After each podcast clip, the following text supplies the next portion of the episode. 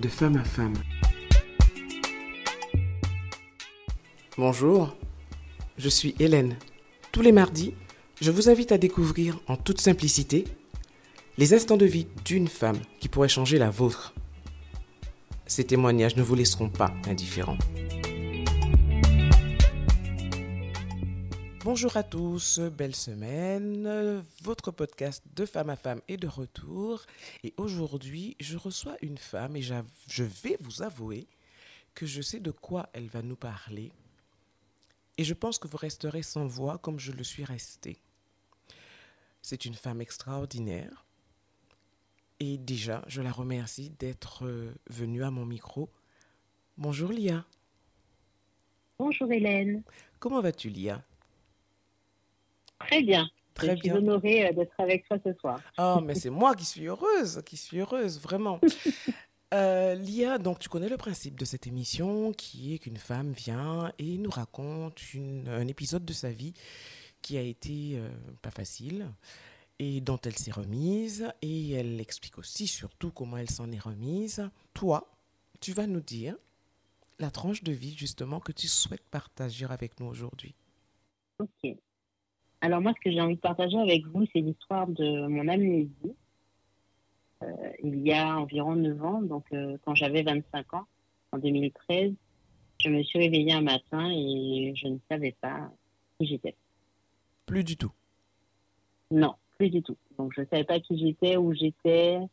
Je n'avais plus de notion ni de famille. Euh, j'avais deux enfants, enfin j'ai deux enfants. J'étais mariée à l'époque, même si je ne le suis plus.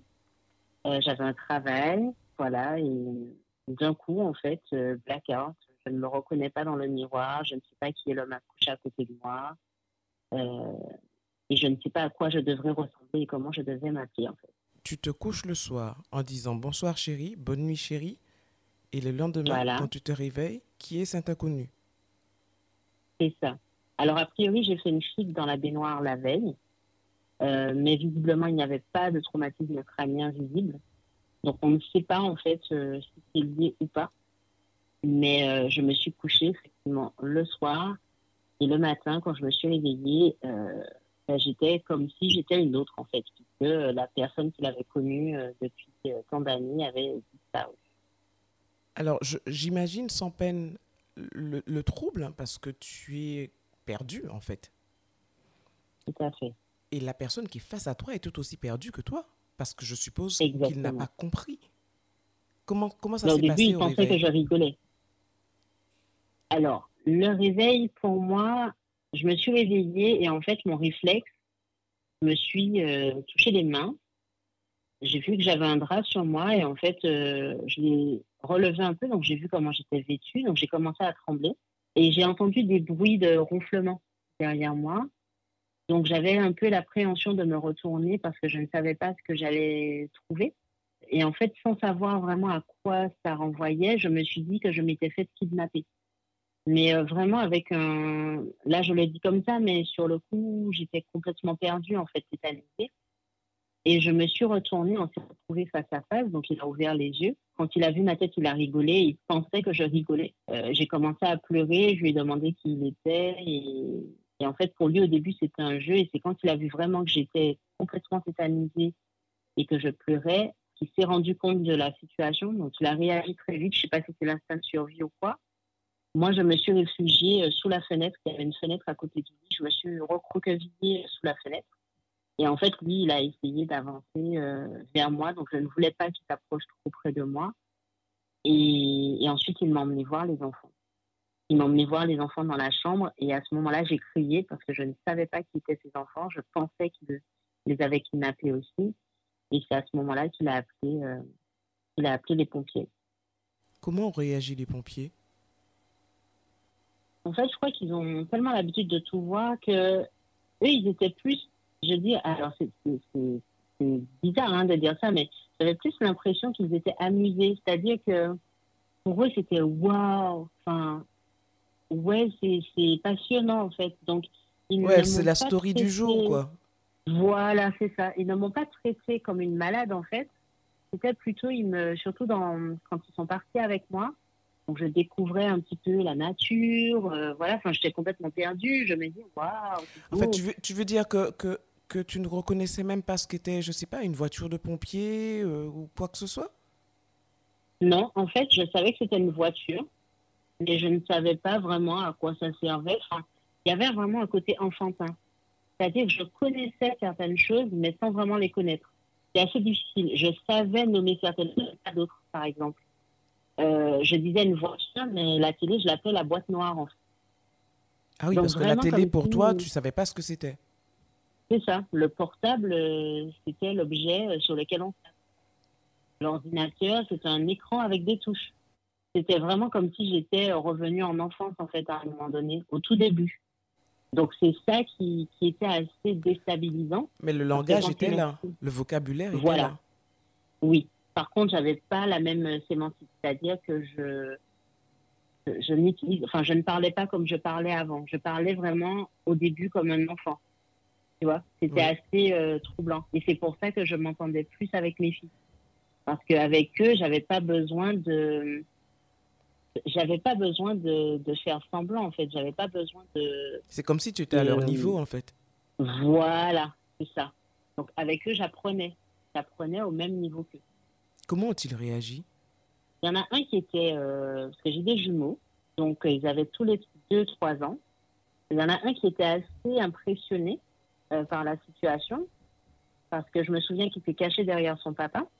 Et l'autre, en fait, il a eu une lucidité assez déconcertante, parce que c'est lui, par exemple, quand je m'habillais pour aller euh, avec les pompiers, il a vu que j'étais perdue, puisque du coup, leur papa, enfin mon ex-mari, du coup, euh, m'a dit bon voilà là c'est la douche. Euh, il faut que tu te laves mais d'accord laver. Enfin je fais quoi? Donc il m'a montré un petit peu comment ça se passe.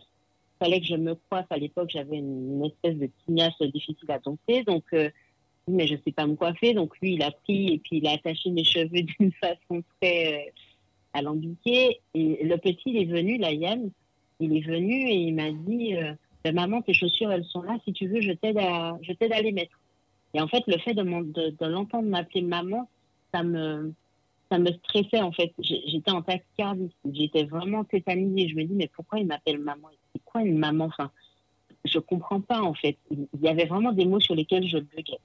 Je suis sans voix. Je suis sans voix, mais j'imagine sans peine que il t'a fallu du temps Mhm. pour te réadapter à la vie.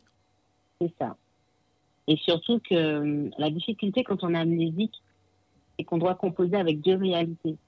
C'est-à-dire qu'on doit composer avec notre réalité, Mhm. Euh, donc c'est-à-dire je ne me souviens de rien. Par contre, pour les personnes en face, elles ont conscience quand elles nous voient. Et ça, c'est super important de le dire parce que il y a, il y a une grande différence entre dire à quelqu'un elle ne va pas te reconnaître parce qu'elle a perdu la mémoire et que la personne se retrouve face à moi et voit le vide dans mes yeux.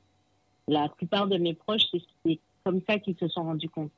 C'est-à-dire que je prends l'exemple de ma mère qui m'a dit non mais quand on m'a dit ça pour moi c'était impossible euh, c'est juste un boulon qui était sorti et quand tu allais me voir ça allait revenir et, euh, en fait elle elle me dit mais quand je suis arrivée à l'aéroport et que tu m'as regardé en fait euh, je savais même pas que c'était ma mère donc je l'avais vue en photo et en vidéo moi je cherchais alors qu'elle était déjà devant moi en fait Tu comme une étrangère. regardée- C'était une étrangère pour toi. En fait. voilà.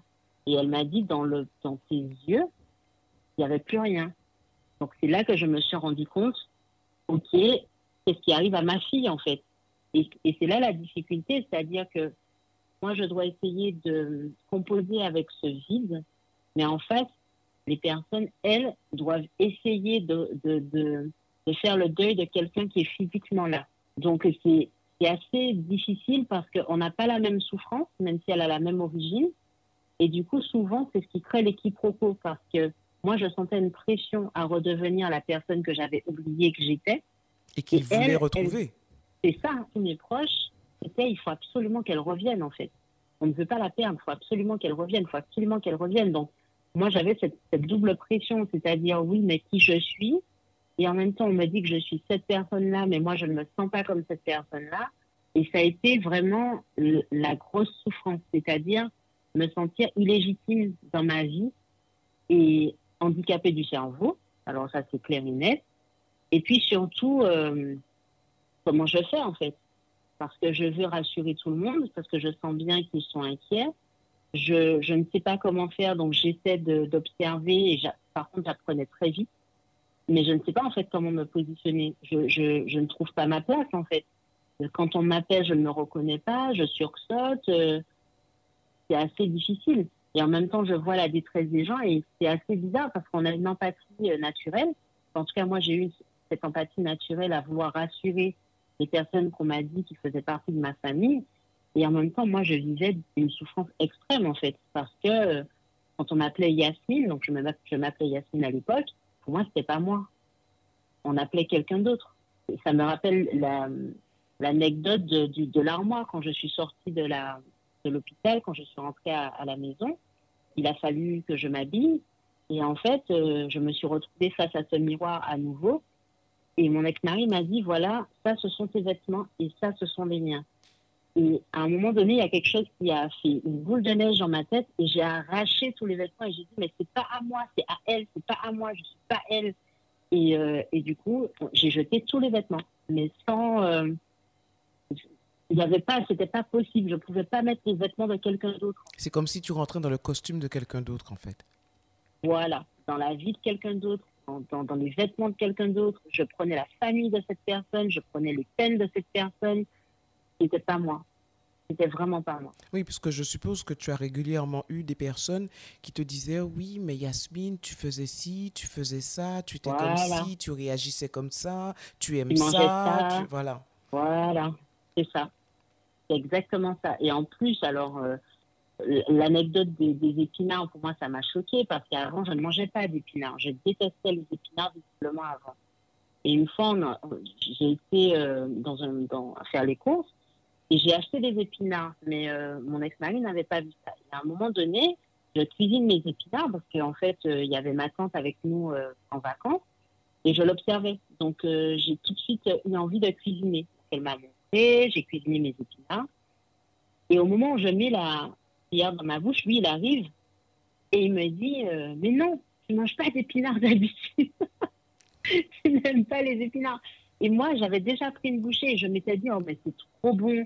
Il me dit Mais non, mais tu n'aimes pas les épinards. Et ça m'avait choqué parce que je me dis, mais qu'est-ce qu'il me raconte Il me dit que j'aime pas les épinards alors que. Alors que tu es en train d'en manger et que tu apprécies. C'est ça. Donc, tu vois, c'était, c'était vraiment euh, cette dualité, en fait, cette, cette, euh, ce décalage. On n'était pas au même. Euh, on n'était pas au même niveau. On n'était vraiment pas au même niveau. Moi, je m'émerveillais d'un tout. Et ça a creusé aussi un fossé avec toute ma famille et même dans ma vie, dans, la vie de couple que j'étais censée avoir parce que moi, je ne savais pas ce que c'était la vie de couple. Je ne savais pas ce que c'était le premier baiser, le premier rendez-vous, le premier. Et en fait, ça mettait une pression aussi à, mon ex-mari. Et une fois, il s'est énervé, mais euh, je comprends aujourd'hui que c'était la tristesse et la, la, souffrance en me disant, mais tu me demandes des choses, mais j'ai déjà vécu ça avec toi, donc euh, c'est pas possible, je n'y arrive pas, en fait. Et moi, je me suis retrouvée à, à devoir continuer une vie que j'avais commencée, mais dont je ne me souvenais pas. Donc, ça crée un décalage avec tout le monde, en fait. Et oui, parce que le contact physique, tu t'en souvenais pas non plus. Non, et ça a été l'un des plus difficiles. Mais vraiment, c'est... Euh, J'en parlais dans un live justement. Pour moi, euh, les gens se moquaient de moi, mais en fait, c'est comme si quand quelqu'un voulait me prendre dans ses bras, d'ailleurs, ça a été l'électrochoc de, de, de, beaucoup de personnes euh, de ma famille, c'est-à-dire que quand ils venaient vers moi, ils avaient l'habitude de, de, me faire un câlin, de me prendre dans leurs bras, et en fait, moi, mon, je faisais un mouvement de recul. Je reculais de deux pas. Et le, et le contact physique, le toucher, a été l'une des étapes les plus difficiles dans ce cheminement, déjà de mois à mois. Toucher ma peau, toucher, passer de la crème, c'est assez compliqué. Et c'est progressivement, en fait, que j'y suis arrivée. Mais pareil, du moment où c'était un massage, c'était OK. Euh, à un moment donné, pas tout de suite, mais par exemple un an après, ouais, un an après, j'ai accepté de me faire masser. C'est comme ça que le toucher est revenu. Mais par contre, pour m'étreindre, en fait, pour me faire un câlin, avec, avec, avec ma famille, avec ma mère. Avec... Pour moi, c'était violent. Hein. C'était euh, vous rentrez dans mon espace vital. Il ne pas, fallait pas trop me toucher, en fait. Et à quel moment Yasmine est-elle devenue Lia? Eh bien, c'est assez. Euh, comment dire? C'est assez fort parce que un an, tout juste, après, j'étais partie en cure. Euh, on avait convenu avec le médecin que je parte en cure à la montagne pour me reposer, pour me refaire, parce qu'en plus, à côté de ça, j'avais d'autres problèmes de santé. Et pour la première fois, je me retrouvais toute seule. Et ça m'a fait un bien fou. Sauf qu'il y a eu plein de, problèmes autour. Donc, il y a eu des rumeurs à mon sujet, puisque du coup, les gens ne comprenaient pas, parce qu'il faut savoir que au début, ma famille a fait le choix de ne pas ébruiter l'affaire, justement pour ne pas que je sois comme une bête de foire. Donc, si tu veux, l'amnésie aussi a été, m'a été présentée comme quelque chose à cacher. Et encore une fois, ils ont fait de leur mieux. Mais c'est vrai que ça a été très lourd, en fait. Aujourd'hui, j'en suis consciente. Et à un moment donné, ben, il y a certaines personnes qui ont fait courir des rumeurs, donc qui me sont parvenues au final. Il y a eu des, choses autour de moi qui m'ont vraiment fait vriller où je me suis dit, mais à quoi bon? Enfin, pourquoi je suis pas morte? Il faut savoir que j'avais déjà fait deux tentatives de suicide dont ma famille n'était même pas au courant. C'était que mon ex-mari qui était là avec mes enfants et, et il a fait le choix de ne pas le dire parce qu'ils étaient loin en fait, donc il voulait pas les inquiéter. Et en fait, ce soir-là, la troisième fois, j'étais toute seule à la montagne, j'étais vraiment décidée, je me suis laissée euh, tomber. J'étais vraiment prête à me laisser mourir en fait, mais vraiment, vraiment, vraiment prête. Et je, ne sais pas si, je le dis tout le temps, mais je ne sais pas si je me suis endormie ou si c'était une hallucination ou je ne sais, enfin, un rêve éveillé. Mais à un moment donné, j'étais au fond du gouffre, j'étais en pleurs, j'étais à bout. Je, ne voyais que la mort comme issue, en fait. Et euh, il y a une petite fille qui s'approche de moi et qui m'appelle Lia. Elle me dit Lia, lève-toi, ça va aller. Et là, je la regarde, je lui dis Lia, mais je m'appelle pas Lia, je m'appelle Yasmine, en fait. Et au moment où je dis ça, je me rends compte que pour la première fois, on m'appelle et je me suis reconnue. Je savais que c'était à moi qu'elle parlait. C'est assez bizarre. C'est-à-dire que en même temps, je lui dis mentalement, mais pourquoi tu m'appelles Lia? Et en même temps, je me dis, mais c'est comme ça que je m'appelle. C'est assez troublant en fait. Et quand je me suis levée ce jour-là, j'ai décidé de vivre. Et je me suis dit, stop, je ne veux plus qu'on me stimule la mémoire, je ne veux plus recouvrir mes souvenirs. Si c'est parti c'est qu'il y a une raison. Euh, à partir d'aujourd'hui, je m'appelle Lia. Je veux changer mon prénom. Je veux qu'on m'appelle Lia. Et en fait, dans ce feu de l'action, je rappelle, euh, ça faisait un an à peine, donc j'étais encore dans une phase très enfantine. J'ai pris mon téléphone portable, j'ai fait un j'ai créé un groupe pour mon livre. J'ai interviewé ma sœur et ma sœur a retrouvé la capture écran qu'elle avait faite de ce message.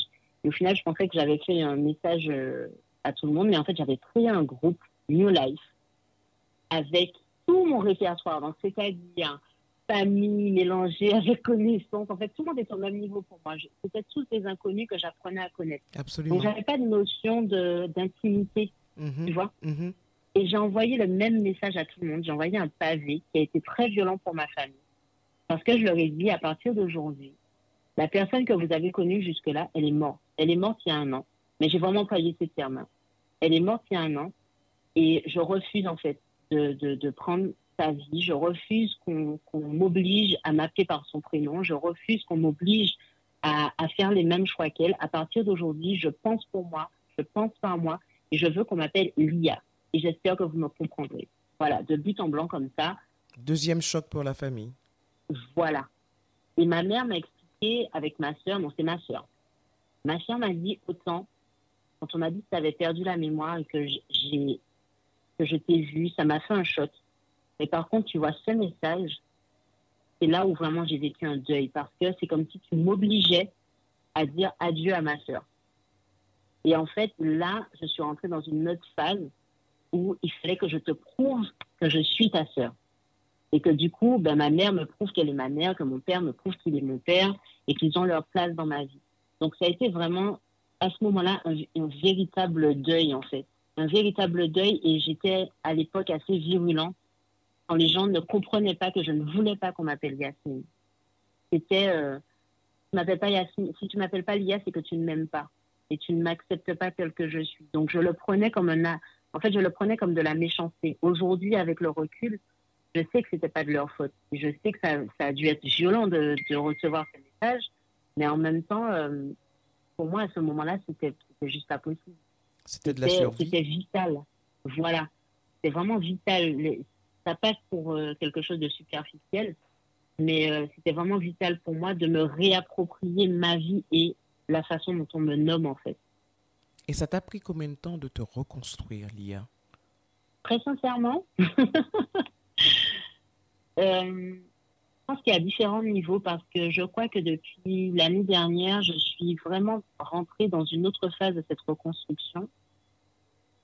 Parce que euh, chaque année, c'est comme si chaque année, on m'amenait à, à découvrir un, nouveau champ en fait, de ma vie. Donc, je suis toujours en phase de reconstruction, mais le moment où je me suis vraiment sentie comme quelqu'un à part entière, je crois que la meilleure année pour ça, ça a été 2017. 2017 a été un déclic incroyable parce que pour la première fois, je me sentais vivante et en paix. Vraiment. 2017 a été une année charnière parce que j'avais repris des études, je me suis formée à la naturopathie parce que ça m'avait énormément aidé.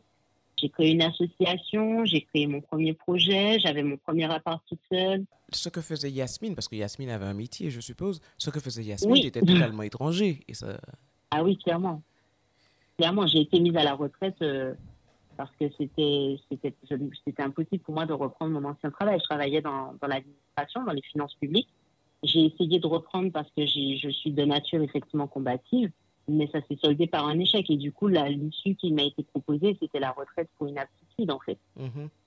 Donc, il y a, y, a, y a, ça. Et puis, à un moment donné, s'est posé la question euh, OK, donc euh, je n'ai plus de. Enfin, j'ai pas de travail, je ne sais pas ce qu'est le monde du travail. Qu'est-ce que je veux faire de ma vie? Quel est, quel est le métier que j'ai envie d'exercer? Et pour moi, c'était logique. C'est-à-dire que je voulais aider les personnes en souffrance comme moi. C'était. Euh, c'est un monde que je découvrais. Voilà. Je me disais, mais le monde médical m'avait tellement agressé. J'avais tellement senti euh, l'incompréhension du monde médical. Euh, l'errance médicale a été terrible pour moi comme pour mes proches parce qu'on se contentait de me dire psychothérapie, si ça va vraiment pas, antidépresseur adapté, et puis euh, ça va revenir, vous inquiétez pas, il faut de la patience. Et puis peut-être que ça va pas revenir, mais en fait on ne sait pas. Et ça a été difficile pour nous donc, quand j'ai découvert la naturopathie, c'est là qu'en fait, pour la première fois, une thérapeute me disait, en fait, une thérapeute n'était pas focalisée sur ce qui me manquait. Et c'est vraiment la naturopathie qui m'a aidé à me considérer comme une personne à part entière et à considérer cette amnésie comme une opportunité de vivre en fait autrement. Donc, ne plus chercher à retrouver ce qui a été effacé, mais me demander ce que je veux vraiment à l'instant T en fait et m'autoriser à le découvrir. Donc pour moi, c'était une évidence. Je me suis dit, non, mais il y a trop de personnes en souffrance. J'ai envie de contribuer à ce que chaque personne puisse se retrouver comme moi, je me suis retrouvée. Donc, au début, c'était vraiment de l'instinct de survie parce que je voulais prouver que j'avais ma place. Et je crois que j'ai commencé vraiment à vivre en conscience et non pas, euh, comme je, l'ai dit, euh, en mode automatique. En fait. Voilà. Ah ben, franchement, j'ai commencé à vivre vraiment en 2021. Parce qu'avant 2021, j'étais toujours dans cet instinct de survie avec cette peur que tout s'arrête. Tu vois mhm. j'étais, Je me sentais comme une personne à part entière, mais il y avait un truc comme une épée d'Amoclès sur la tête où je me disais, et si ça recommençait? Et si tout s'arrêtait? Et si, voilà, il fallait que je prouve que j'étais, que j'étais euh, quelqu'un, il fallait que je prouve que je pouvais y arriver. Et ce qui est difficile quand on vit ce genre d'expérience, c'est qu'on n'a pas de mode d'emploi. C'est un, traumatisme, en fait. Et du coup, à un moment donné, il y avait ce rejet de moi et je ressentais le rejet de l'autre. Donc, j'essayais de faire comme si tout était normal. J'ai minimisé ma peine. Et à un moment donné, ben, en 2021, quand je me suis retrouvée à lutter, c'est là que j'ai vraiment compris que je n'avais pas à faire une course contre la montre avec la vie. Je pouvais tout simplement vivre. Donc, avec tout ce que j'avais appris les années précédentes, ben, c'est là que j'ai commencé à prendre le temps de vivre. Parce qu'avant, j'étais vraiment en si ça s'arrête, je veux avoir fait le maximum de choses. Et aujourd'hui, je ne veux pas faire le maximum de choses, je veux profiter de chaque instant, en fait, de la qualité de chaque instant. Et aujourd'hui, tu es naturopathe? Euh, Non. Parce que la naturopathie a appelé le coaching. Le coaching a appelé euh, le human design. Le human design a appelé le temps privé. Enfin, au final, je me suis, au fil de mes découvertes sur moi-même, je me suis formée. C'est pour ça qu'aujourd'hui, je dis que je suis euh, un mélange d'une conférencière, une coach, euh, une sublimatrice de vie en fait. Parce que j'utilise, je me suis formée à tous les outils qui m'ont aidé. Et mon but aujourd'hui, c'est d'aider les gens à se sublimer, sublimer leur histoire, réaliser que leur différence c'est leur force et qu'ils sont, peu importe qu'ils ont vécu, des personnes à part entière. Et ce qui m'a sauvée, je dirais, euh, il y a trois ans et même plus l'année dernière, c'est l'amour. Et euh, aujourd'hui, mon credo, c'est que eh ben, en fait, j'ai envie de créer des relations d'amour dans tous les domaines de ma vie. Voilà. Et c'est ce que j'ai envie de.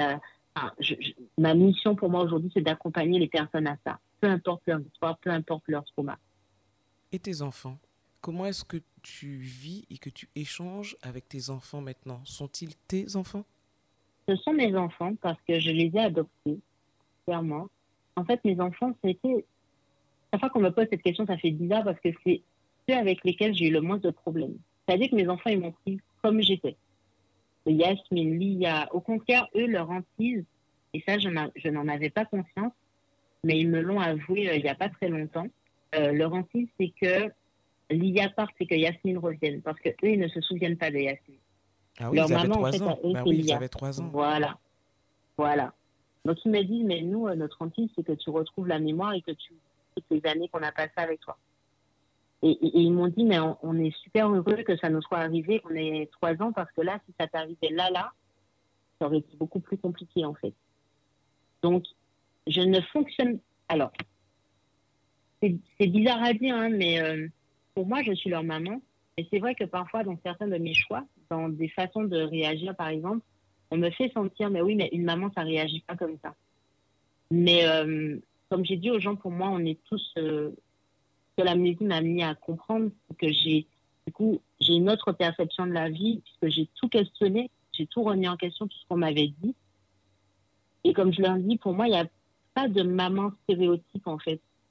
Je dis que je suis leur maman parce que je m'occupe d'eux, que je les aime, et surtout que j'ai fait le choix d'être leur maman. Ça, c'est assez bizarre parce que je les ai portés, mais je ne, je ne m'en souviens pas. Mais par contre, je sais que j'ai fait le choix de les élever, en fait d'être là avec eux. Encore davantage avec le divorce, justement, j'ai fait le choix d'être avec mes enfants. Et c'est une relation qui est très forte. Voilà. Et eux, ils ont fait le choix de m'accepter euh, avec cette faille. Et ils sont très fiers de moi aujourd'hui de voir comment je transforme ça et que, et que je témoigne aussi. Parce qu'ils me disent, mais maman, s'il y a des enfants qui vivent ce qu'on a vécu, on a envie de leur apporter de l'espoir. Parce que pour leur dire que c'est difficile, mais ça va aller. Tu vois? Donc, ils sont conscients en fait qu'il y a eu cette faille, ils sont conscients que je me souviens pas de tout, mais en même temps, ils voient comment j'ai fait le choix d'être avec eux. Donc, c'est un amour. C'est ce que je dis, et ma sœur, elle a pleuré quand je lui ai dit ça. Toutes les personnes que j'ai choisies, qui, font partie de ma vie aujourd'hui et qui, ont, qui en ont fait partie avant, je ne me suis pas sentie obligée de les garder. J'ai choisi de les garder. Et pour moi, ça, c'est le véritable amour parce qu'on a fait le choix. Je n'ai pas fait les choses par contrainte. En général, je demande à la femme qui se livre quelle est le, la touche d'espoir qu'elle donnerait aux autres femmes? Alors dans ton cas, ce, sont pas, ce n'est pas une touche d'espoir aux femmes qui vivent la même chose que toi, parce que dans tous les cas de figure, si elles le vivent, elles ne se souviendront absolument pas de ce mhm. qui s'est passé avant. Mais en fait, c'est peut-être plus un message en direction des personnes qui sont autour et qui sont confrontées à ça qu'est-ce que tu aurais à leur dire? Waouh Je vais dire les proches qui vivent. Euh, Comment est-ce que. Bon, parce que c'est vrai que c'est un choc, mais. Oui. Faut-il juste de la patience, de l'amour? Et surtout, je pense, énormément de patience, énormément de patience et de la bienveillance. Oui.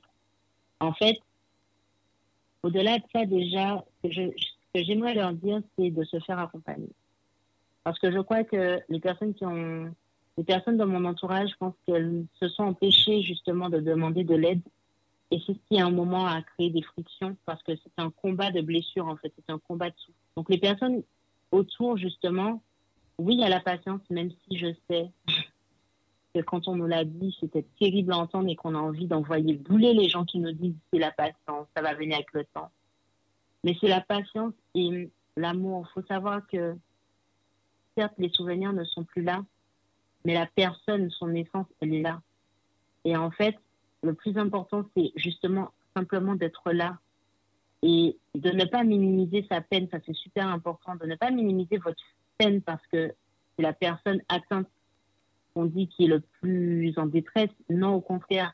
C'est OK, accueillir la peine de la personne, mais respecter que vous aussi, vous avez de la peine et que vous avez besoin aussi de vous confier, vous avez besoin de demander de l'aide. Mais c'est la patience, l'amour. L'amour, pour moi, c'est l'amour qui fait qu'on choisit de rester, l'amour qui fait qu'on choisit de respecter aussi euh, la souffrance de la personne et sa souffrance. Et c'est l'amour aussi qui fait qu'on va s'intéresser à la réalité derrière cette pathologie. Comme pour les malades atteints d'Alzheimer, c'est exactement la même chose. C'est-à-dire, c'est tout un monde à part. Et plus on comprend comment ça fonctionne, plus on peut être là pour la personne. Absolument. C'est surtout ça, en fait. C'est ça, ce message d'espoir. Et pour moi, je dis que l'amour, toujours. Ça, paraît euh, hein, ce que je dis là, mais euh, je mais crois la base. fondamentalement, voilà, en, la puissance de l'amour. Et pas l'amour euh, superficiel, hein, je parle vraiment de l'amour qui fait justement que malgré les difficultés, on, va baisser les bras à certains moments, on sera fatigué à certains moments, on aura du mal à communiquer à certains moments, mais ça va venir. On va reconstruire une relation sur de nouvelles bases, avec une nouvelle dynamique, mais toujours avec cette, cette énergie d'amour. Les années qui s'annoncent seront de belles années. Oh, clairement. vraiment, vraiment, vraiment, vraiment. Et je pense que tu, euh, tu as grand plaisir à accompagner toutes les personnes qui viennent à toi maintenant. Clairement, oui. C'est pour moi, c'est même pas un métier en fait, c'est une mission parce que, enfin. Tu m'as ôté le mot de la bouche. Mais tu vois, c'est vraiment parce que c'est vraiment ça parce que quand on s'est senti seul face à une maladie incomprise, tu vois, par exemple, j'ai pris mon livre là, qui, va sortir en 2023 normalement. Et ce qui m'a motivé à écrire ce livre, à reprendre l'écriture de ce livre l'année dernière quand j'étais habitée, c'était cette phrase, plus jamais ça. C'est-à-dire que je refusais, parce que ma vie était en grand danger l'année dernière à nouveau, et je me suis dit, mais à quoi j'ai envie de dédier le peu d'énergie qui me reste Et en fait, pour moi, c'était une évidence. Je me suis dit, si je devais partir dans les mois, et je fais ça, j'ai les larmes qui me montent, si je, devais fermer les yeux euh, dans les semaines, dans les mois à venir, je voudrais au moins avoir fini l'écriture de ce livre parce que je, pour moi, ça sera un cadeau en fait à la vie. De la même façon que la vie m'a guidée à rencontrer des personnes qui m'ont aidé, j'avais envie de passer le témoin à ma façon et de dire à cette personne qui va se reconnaître dans mon histoire et qui va se sentir seule parce que c'est très rare comme maladie ou que c'est une maladie qui est assimilée à l'amnésie d'identité, et bien de pouvoir se dire, ce livre, il existe, je ne suis pas seule. Et là, elle s'en est sortie, donc je peux m'en sortir aussi, je peux me reconstruire aussi. Tu vois, c'est vraiment cette mission, cette... Euh, tu es une personne à part entière, peu importe ce que tu as vécu. Tu as le droit d'être aimé, tu as le droit d'être chouchouté, tu as le droit de flancher, tu as le droit de pleurer, tu as le droit de crier, mais surtout tu as le droit de vivre en fait. Parce que tu n'es pas une demi-personne parce qu'il te manque des souvenirs. Tu es quelqu'un je l'ai dit au début que j'étais mhm. sans voix. Je le suis toujours. je suis extrêmement émue que tu aies accepté de, de te livrer à, mon micro, Lia. Parce que ton histoire est, au-delà d'être extraordinaire, parce que vraiment pas anodine, elle est belle. Elle est belle parce que je ne sais pas qui était Yasmine et je n'ai pas envie de savoir qui était Yasmine, mais Lia est une belle personne. Merci Hélène. Tu vas me faire pleurer. Non, c'est pas le but. Hein. En général, non, non, non. Le, but de ce podcast est de finir quand même dans la joie, hein Mais ce sont des larmes de joie. en tout cas, on arrive au terme de notre échange. Alors, égoïstement, hein, je le reconnais, hein, je le dis aux auditeurs, je continuerai à discuter avec Lia, que je suis ravie d'avoir connue. Vraiment, je voulais te remercier du fond du cœur et à toi. Et de continuer à être aux côtés euh, bah, de toutes ces personnes que tu accueilles, que tu accompagnes, que tu aides, que tu écoutes. Et je te souhaite franchement euh, que du bonheur, mais sachant que tu as placé l'amour au centre de ta vie et que tu as décidé de vivre l'instant présent, ça ne pourrait être que ça. Merci Hélène. Merci, merci, merci.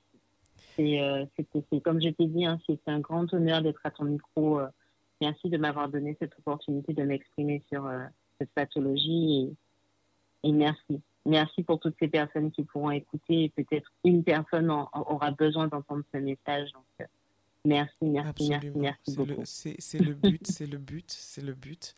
Et, et, je pense que qu'il sera entendu ce message.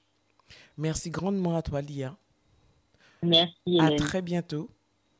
À très bientôt.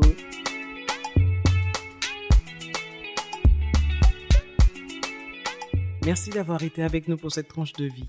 Si vous avez apprécié, pensez à vous abonner à ma chaîne YouTube Femme Co pour ne manquer aucun épisode. Ils sont également disponibles sur Apple Podcasts, Deezer, Spotify, entre autres. Alors likez, donnez un maximum d'étoiles, laissez vos commentaires et surtout partagez. À la semaine prochaine. En attendant, prenez soin de vous.